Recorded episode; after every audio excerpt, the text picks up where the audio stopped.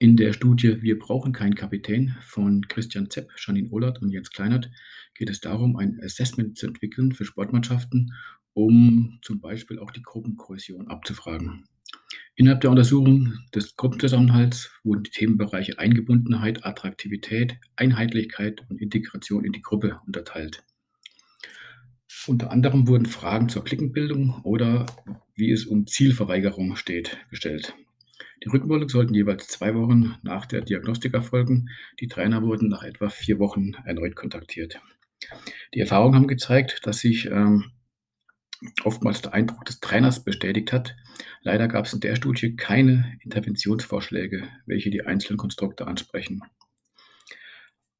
Äh, in einer Studie von Ralf Sübusch, der hat ähm, ganz signifikante Verbesserungen im Komplexaufgabenzusammenhalt nachgewiesen, indem er zum Beispiel Gruppengespräche und gegenseitiges Coaching durchgeführt hat.